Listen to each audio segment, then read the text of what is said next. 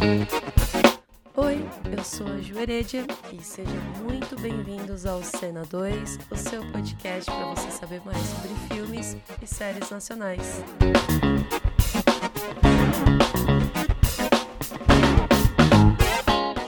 Está começando o sétimo episódio da Cena 2, dando continuidade ao tema Mulheres no Cinema neste mês de março. E hoje vamos falar de fotografia. Bom, demorou mais de 90 anos para que o Oscar indicasse uma diretora de fotografia para concorrer ao prêmio. Foi em 2018, com a diretora Rachel Morrison se tornando aí a primeira mulher a ser indicada com o filme Mind Belt, Lágrimas sobre o Mississippi. É um fato que todo o universo que compõe a equipe de fotografia é um dos mais fechados, praticamente um clube do bolinha, um clube dos homens dentro da indústria do cinema. E para as mulheres poderem furar essa bolha, é preciso ultrapassar muitos obstáculos. E no Brasil a situação não é diferente. De acordo com os dados disponíveis pela Ancine em 2018, de todas as obras audiovisuais, incluindo cinema e TV, apenas 12% contaram com diretoras de fotografia. Mas aí o que fica a pergunta, né? Por que, que essa taxa é tão baixa? Por que essa porcentagem de mulheres na direção é tão baixa?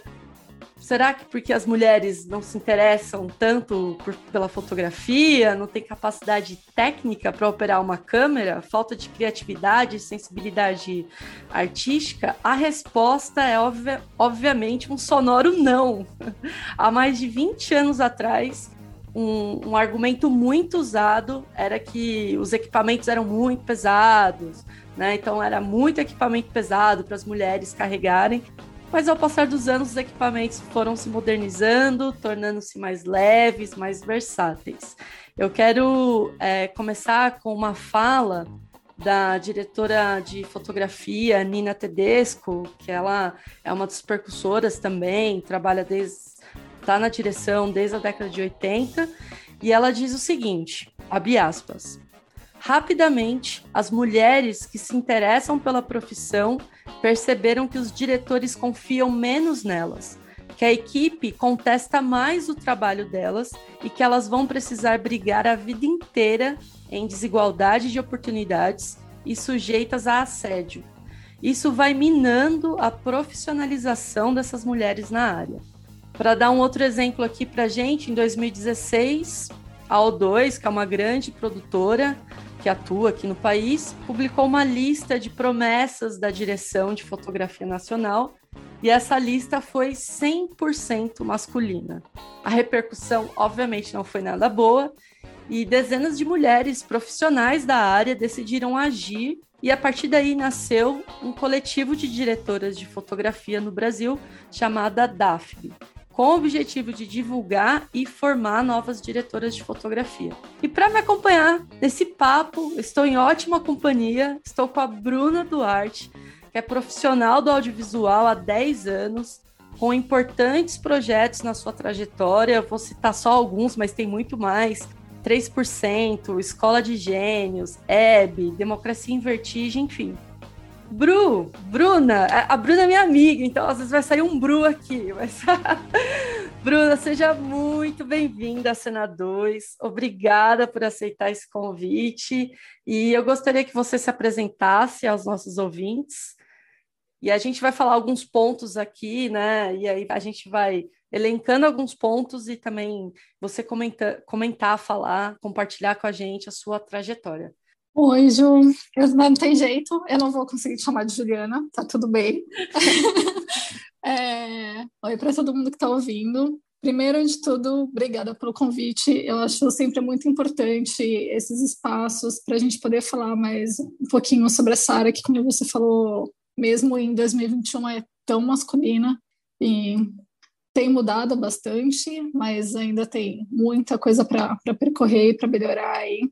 Você começou mencionando a Nina, nós somos colegas no DAFB, ela é uma pessoa incrível, extremamente inspiradora e, e muito generosa, na verdade, com, com todo o conhecimento que ela acumulou nesse tempo todo, como todo mundo ali. Eu entrei no DAFB no meu primeiro ano na equipe de câmera.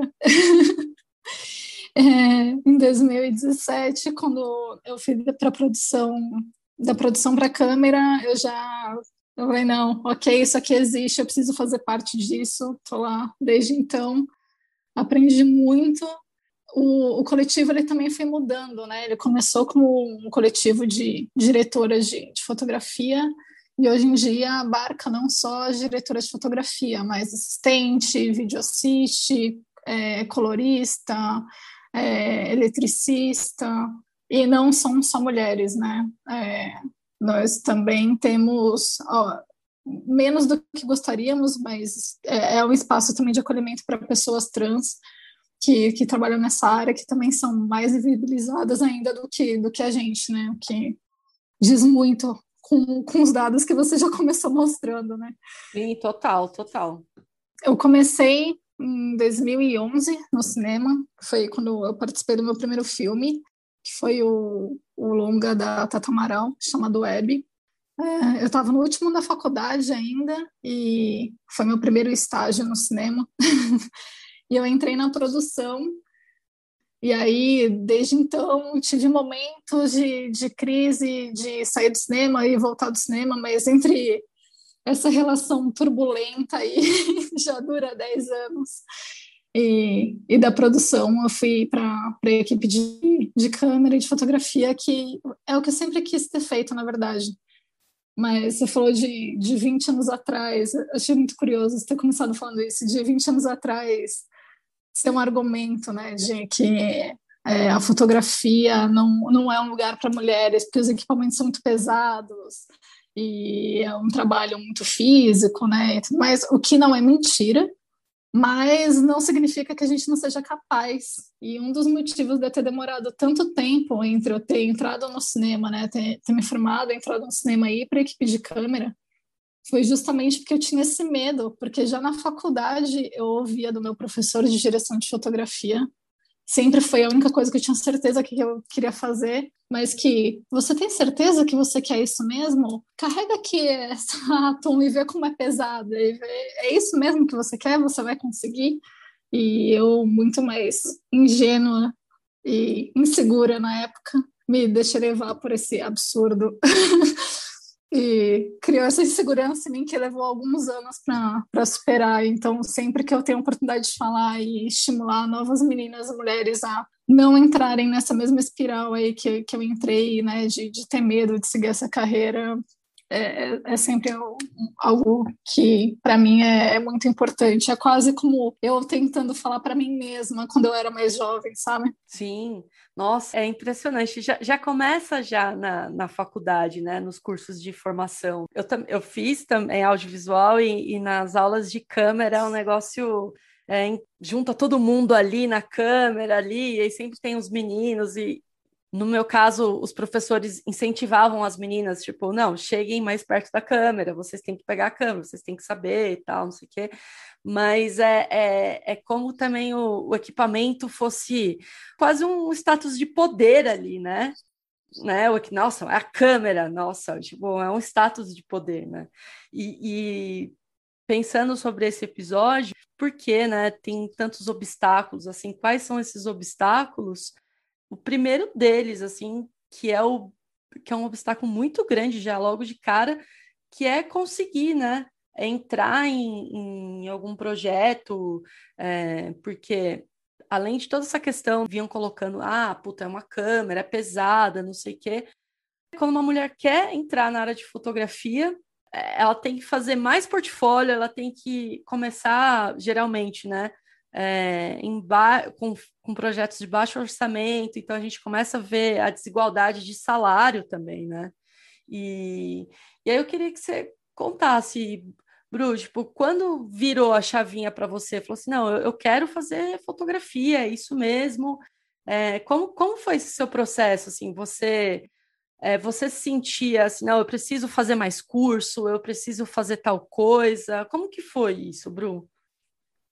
Eu acho que isso é algo que é recorrente para todas as mulheres, independente da área, que é a gente sempre cobra muito mais de nós mesmas do que os homens, e a gente sempre espera de nós mesmas uma, uma excelência, uma perfeição que muitas vezes os homens não esperam deles mesmos, né? Então, é, foi algo bem doido, assim. Um dos momentos que eu saí do cinema foi porque eu falei, não, esse negócio é uma loucura, tal, eu vou estudar fotografia, e fui estudar fotografia estilo, né, e sempre, né, muito com essa coisa da, da imagem ali forte. E aí fiz assistência de fotografia estilo e tal, não sei o quê, me, me chamaram para fazer um projeto de novo na produção no cinema, fui, é, só que sempre foi uma coisa de eu tô eu tô fazendo algo que né, a produção, é, você já fez produção, você sabe o que eu tô falando. É um negócio que é muito você tá resolvendo o tempo inteiro problemas dos outros para realizar a visão dos outros. E que é muito importante, é essencial, nenhum filme existe isso, né? Acho que não existe arte mais coletiva por si só do que o cinema. Não adianta você ter a câmera se você não tem o som, se você não tem o cenário pronto, se você não tem o figurino, né? É, e não adianta ter tudo isso se não tem ninguém para editar depois. É, é uma arte que realmente algumas pessoas até tentam fazer sozinhas, mas nada traz excelência no cinema de fato quando rola essa colaboração entre todo mundo, né? É uma arte que ela é coletiva por natureza. Mas eu sentia muita falta de de poder expressar um pouco mais as minhas visões, sabe, ideias que eu tinha. E eu falei, não, não adianta, eu sempre gostei muito da fotografia e tal, e eu estava fazendo uma série para Globo, na verdade, como assistente de produção. E aí eu falei, não, não dá, eu vou, eu vou largar tudo de novo e eu vou voltar a ser estagiária de câmera.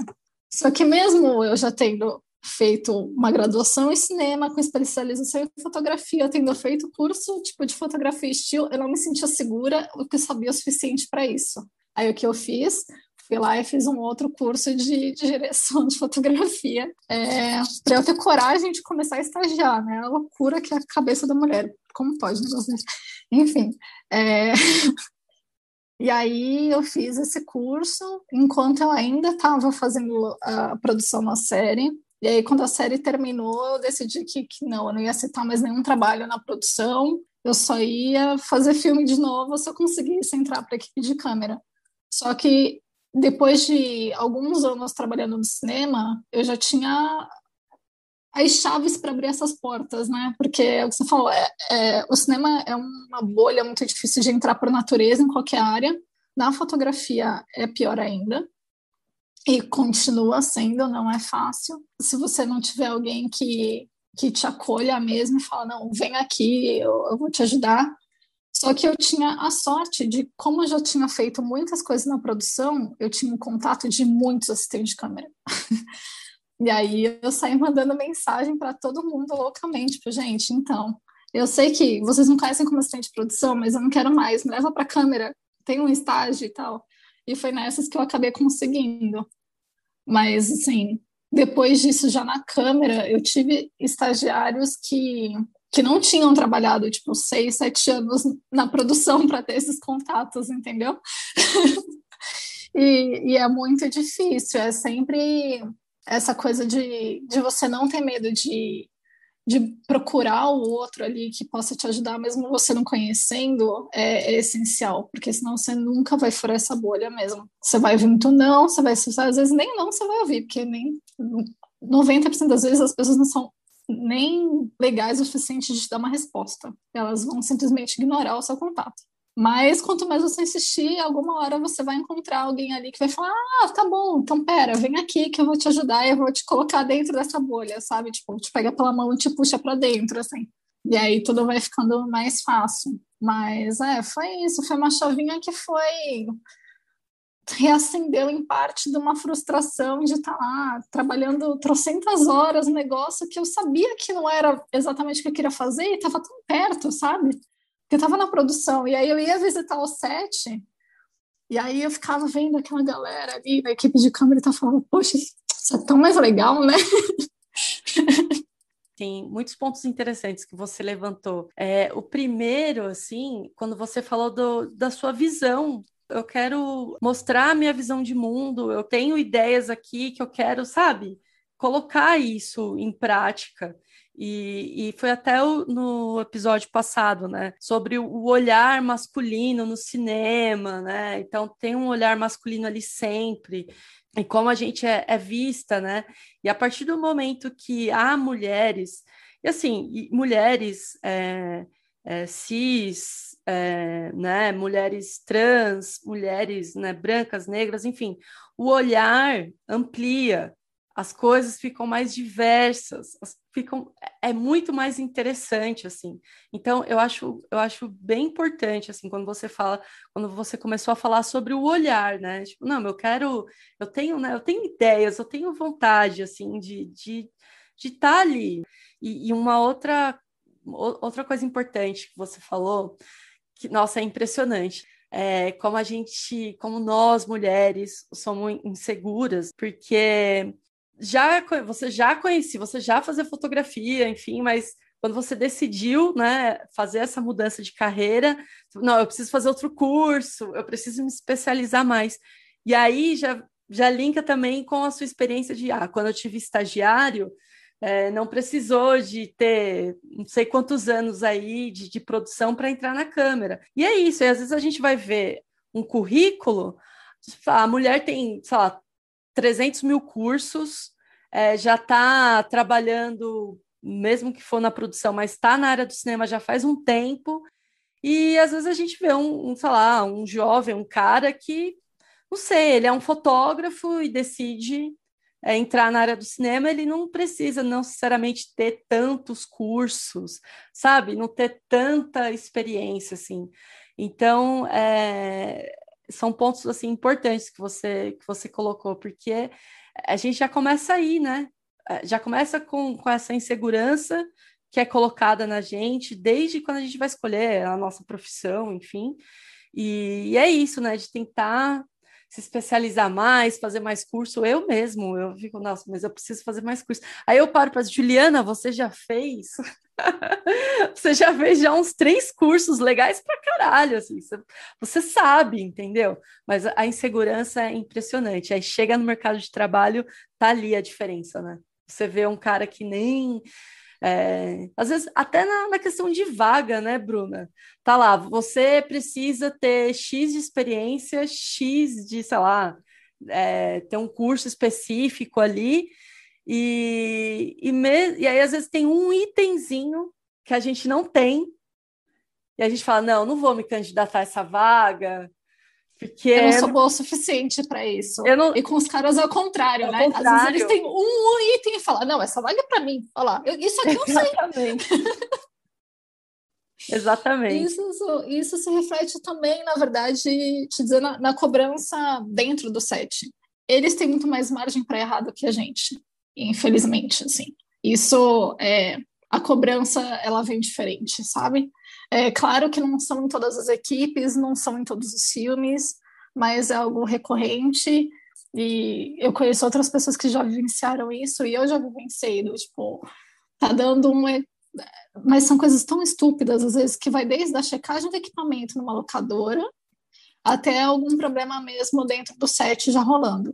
Então, já teve vez de, sei lá, tá checando o equipamento na locadora, de, depois de eu já estar tá fazendo isso há mais de três anos, tá? Então não é que eu acabei de começar, eu sei o que estou fazendo. E aí eu viro pro, pro mocinho lá da locadora e falo: então, esse equipamento aqui, ele tá dando um problema, acho que você precisa atualizar o firmware dele e tal.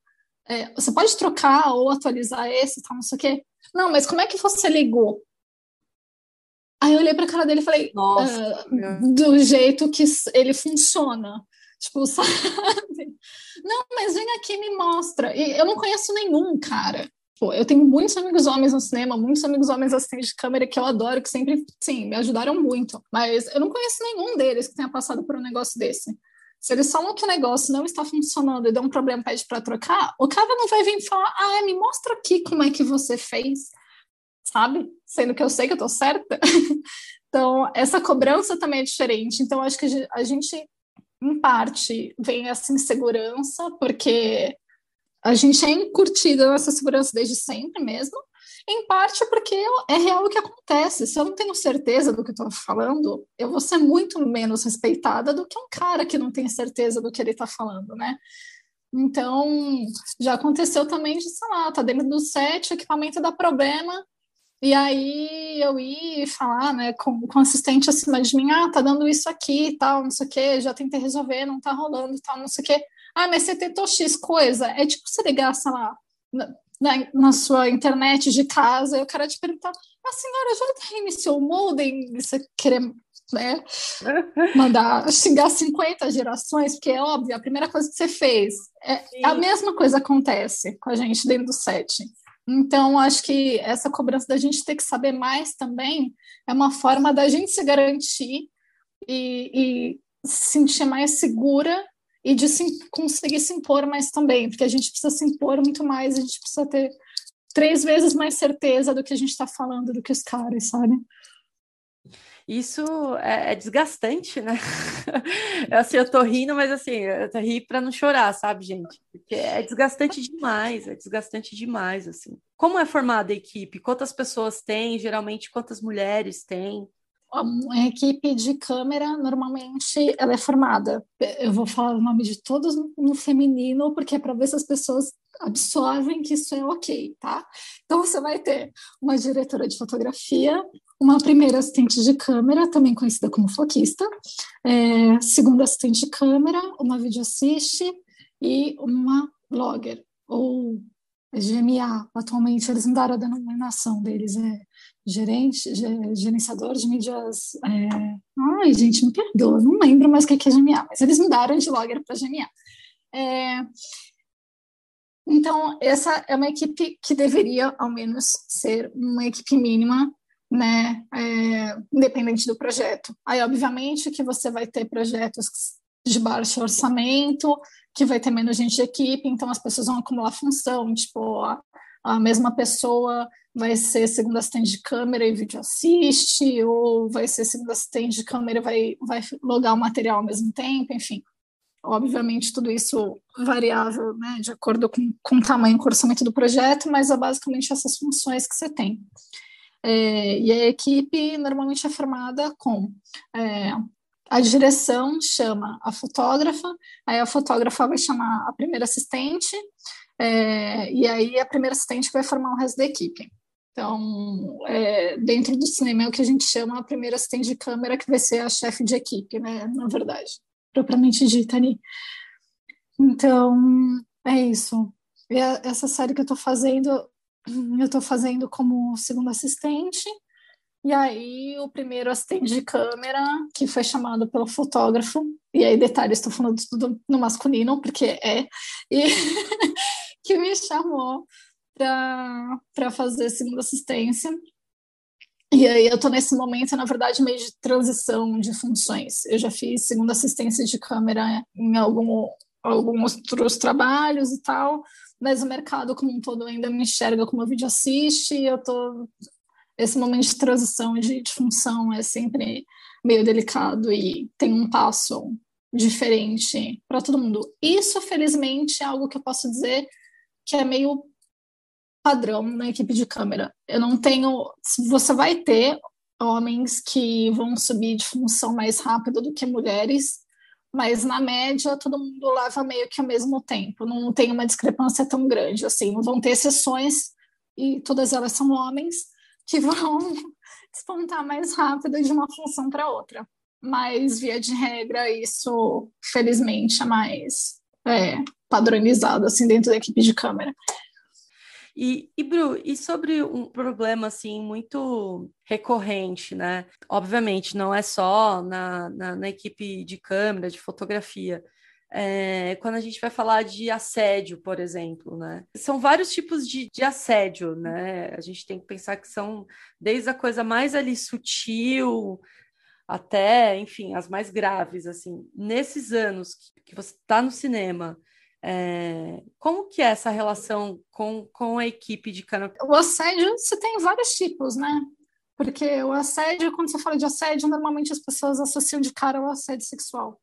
Mas o assédio moral, infelizmente, ele é muito comum no cinema. Tá cada vez menos, né? A gente tem uma, toda uma nova geração aí que está trabalhando no cinema, que tem trabalhado muito nisso e brigado muito para coibir esse tipo de coisa, mas ainda é uma realidade.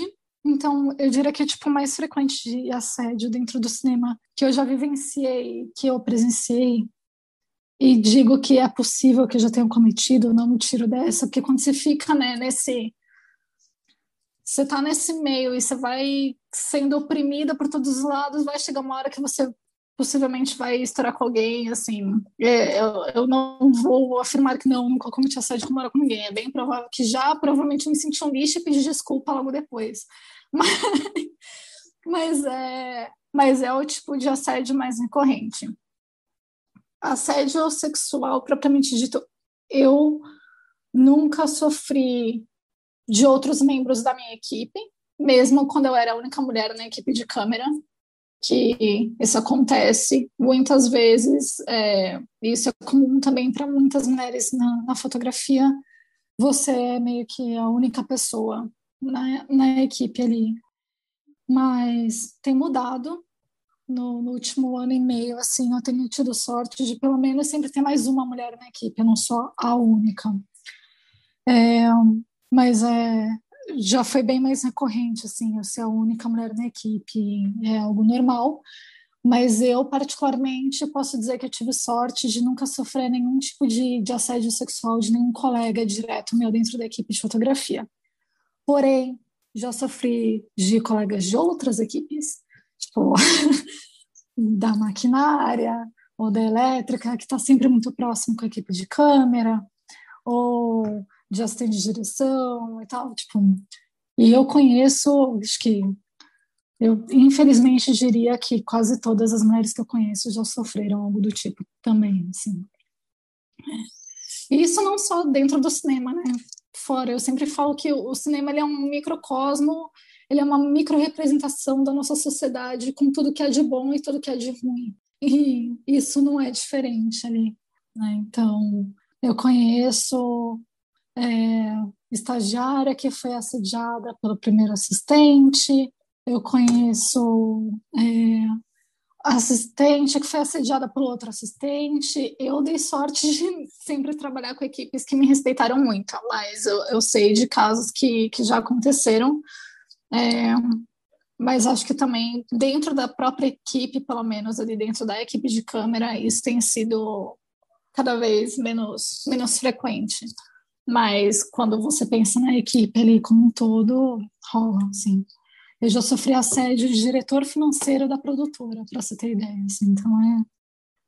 Um outro ponto, que é um ponto bem importante, aliás, para nós mulheres que tá no audiovisual, também não importa, né, a, a função, se é câmera, se é produção, enfim, que é a questão é, das relações assim é, fora né, do set, que é, sei lá, você quer casar ou ser mãe, tá, tá ali fora, né? Precisa de uma atenção maior ali, né? A gente sabe que é, trabalhar dentro de um set de filmagem é loucura, assim, né? Às vezes é seis, sete por um, né? Seis por um que a galera fala, né? Que você trabalha seis dias, folga um, com um horário assim de 12, 16 horas de, de set, é uma loucura, assim. Eu ouvi muito, assim, li muito sobre a questão da maternidade para as mulheres ali da, da fotografia, né? Porque imagina, você, de repente, sei lá, ah, putz, eu quero ser mãe, e aí tem um bebê, e aí você fica um período super fora, né? Você tá ali é, fora da, do, do mercado, e para você entrar de novo, e tem uma questão também de pô, se a mulher está grávida, nossa, ela vai grávida para o set filmar, e de novo, equipamento, não sei o quê, nananã, como ela vai lidar com isso?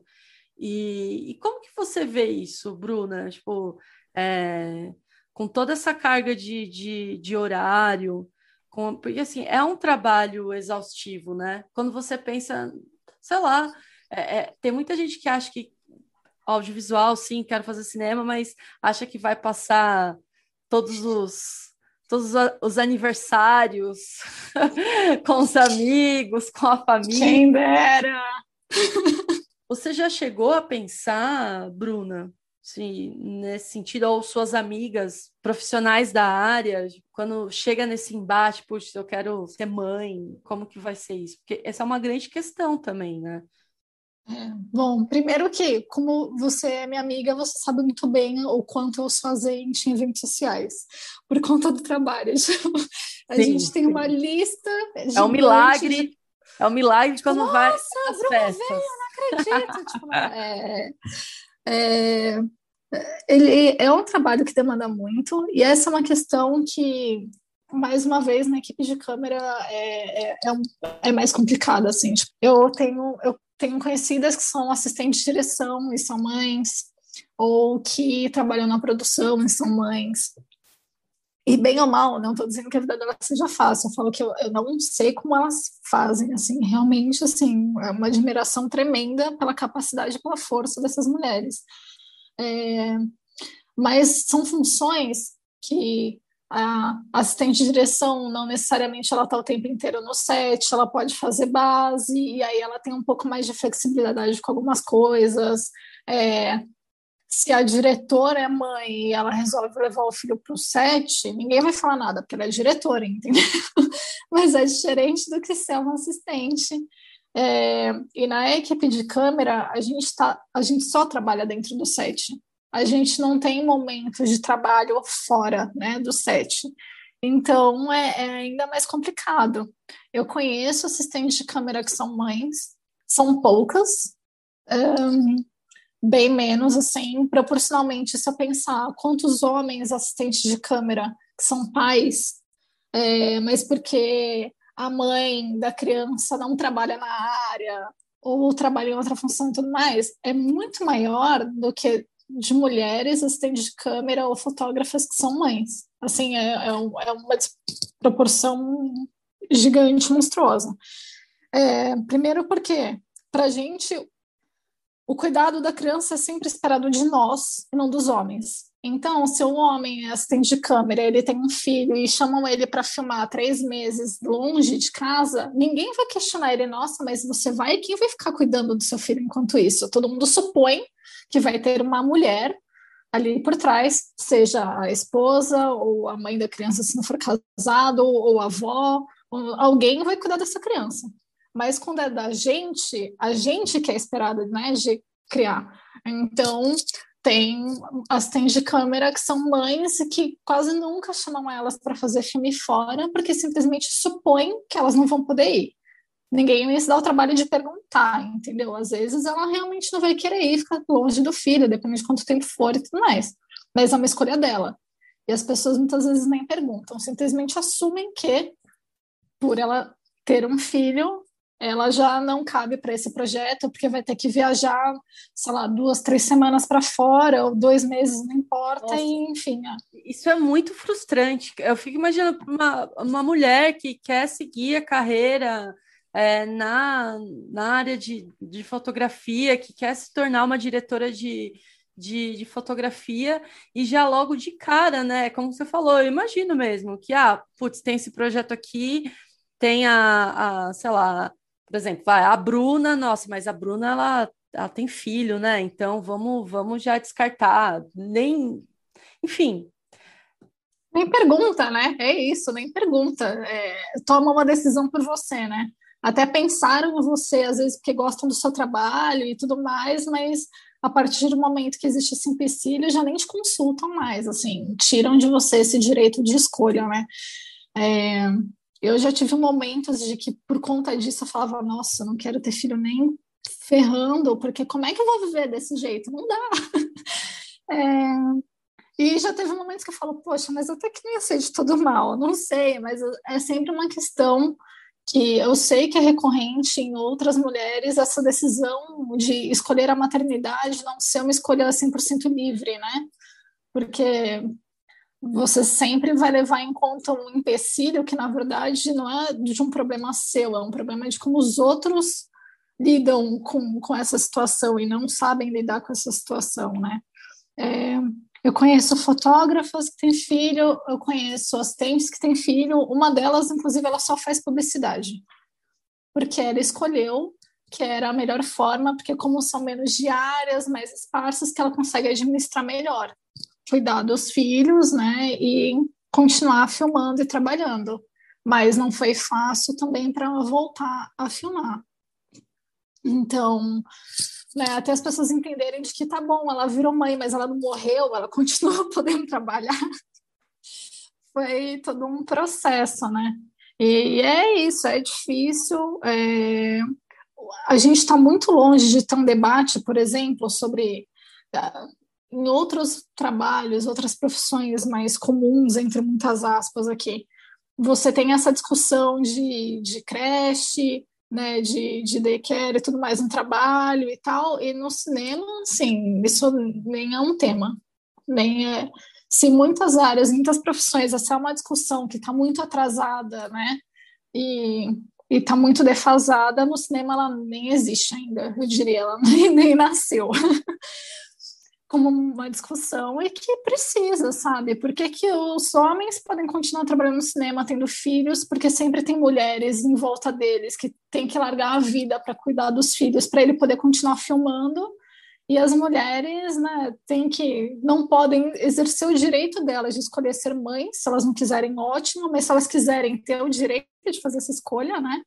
E, e, sem ter que abrir mão da carreira e do sonho delas, ou ter que trocar de carreira para conseguir realizar um sonho, né? Então você, sei lá, você conseguiu virar foquista, você conseguiu virar fotógrafa, mas aí você tem que abrir mão do, da sua carreira do sonho, porque senão você não vai poder ser mãe, né? Tipo, por que que a gente é constantemente colocada nessas escolhas que não precisariam, né? Ser, mas é, infelizmente, uma realidade, né?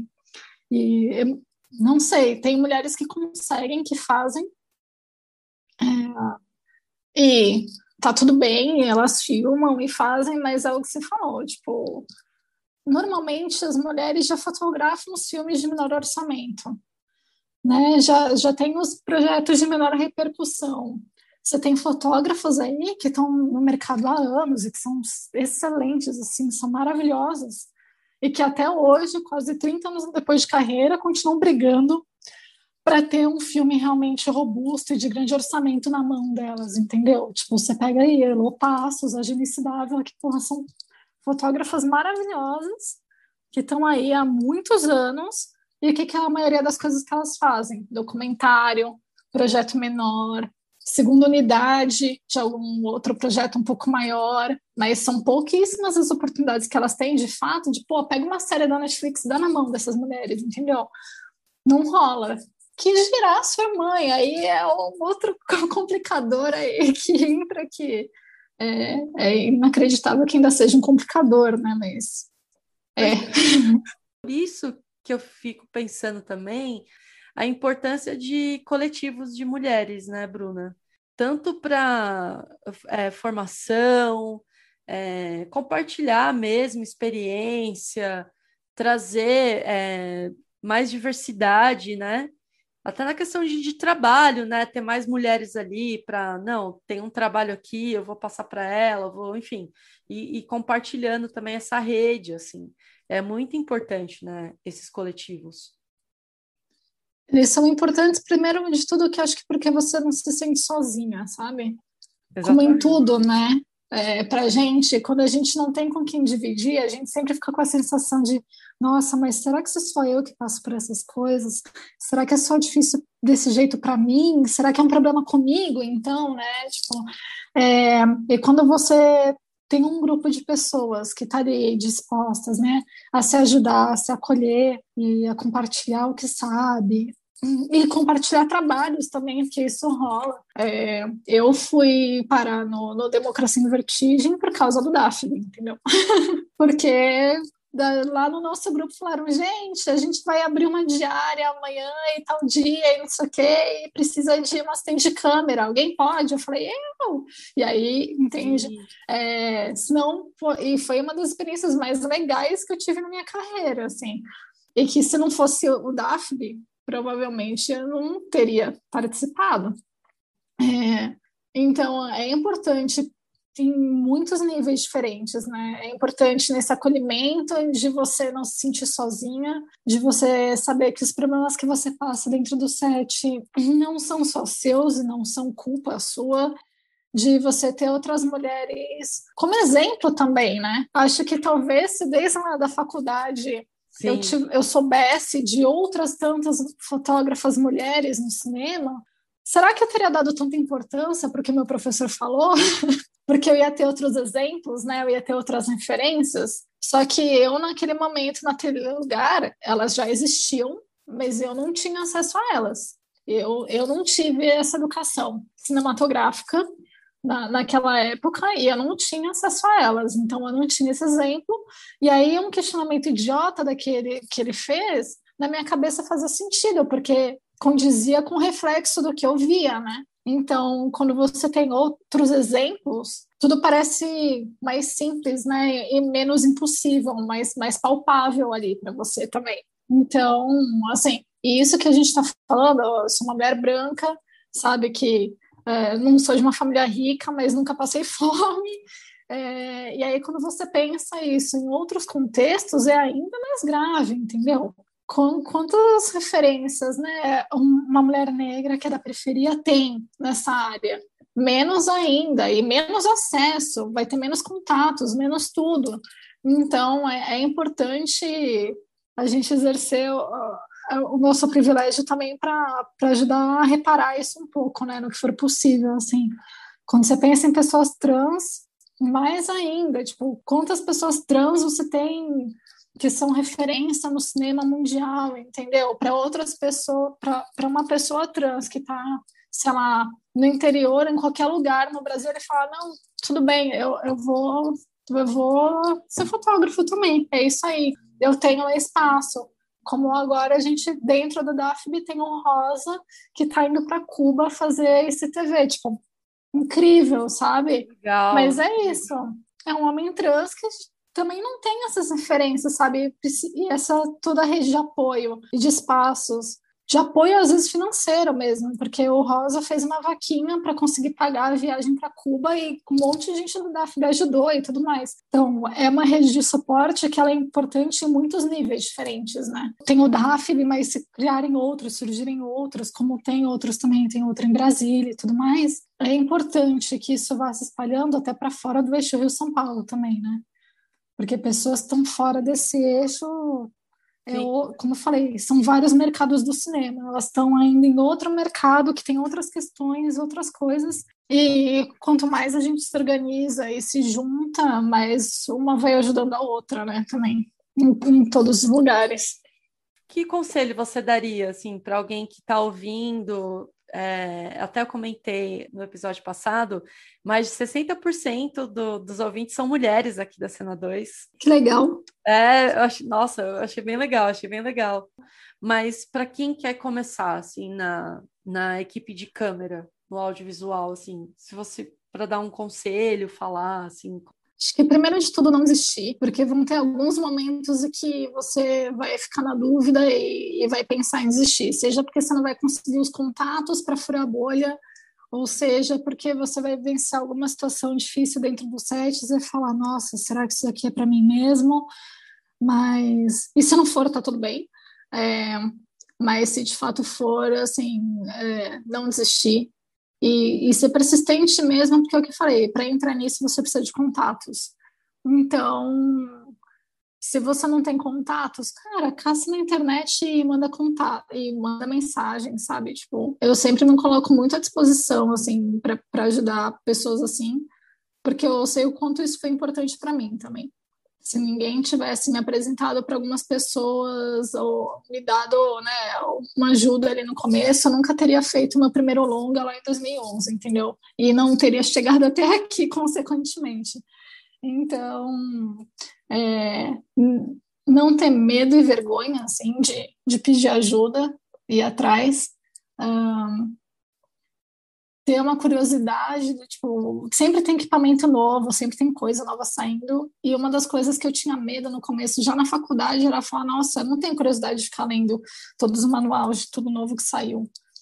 E tá tudo bem não ter também. Eu tenho am amigos têm de câmera que são assim, e tá ótimo. Mas mesmo você não tendo essa vontade inerente, é algo que em algum momento você vai ter que fazer para você ser um bom assistente, saber dominar mesmo o equipamento que está usando.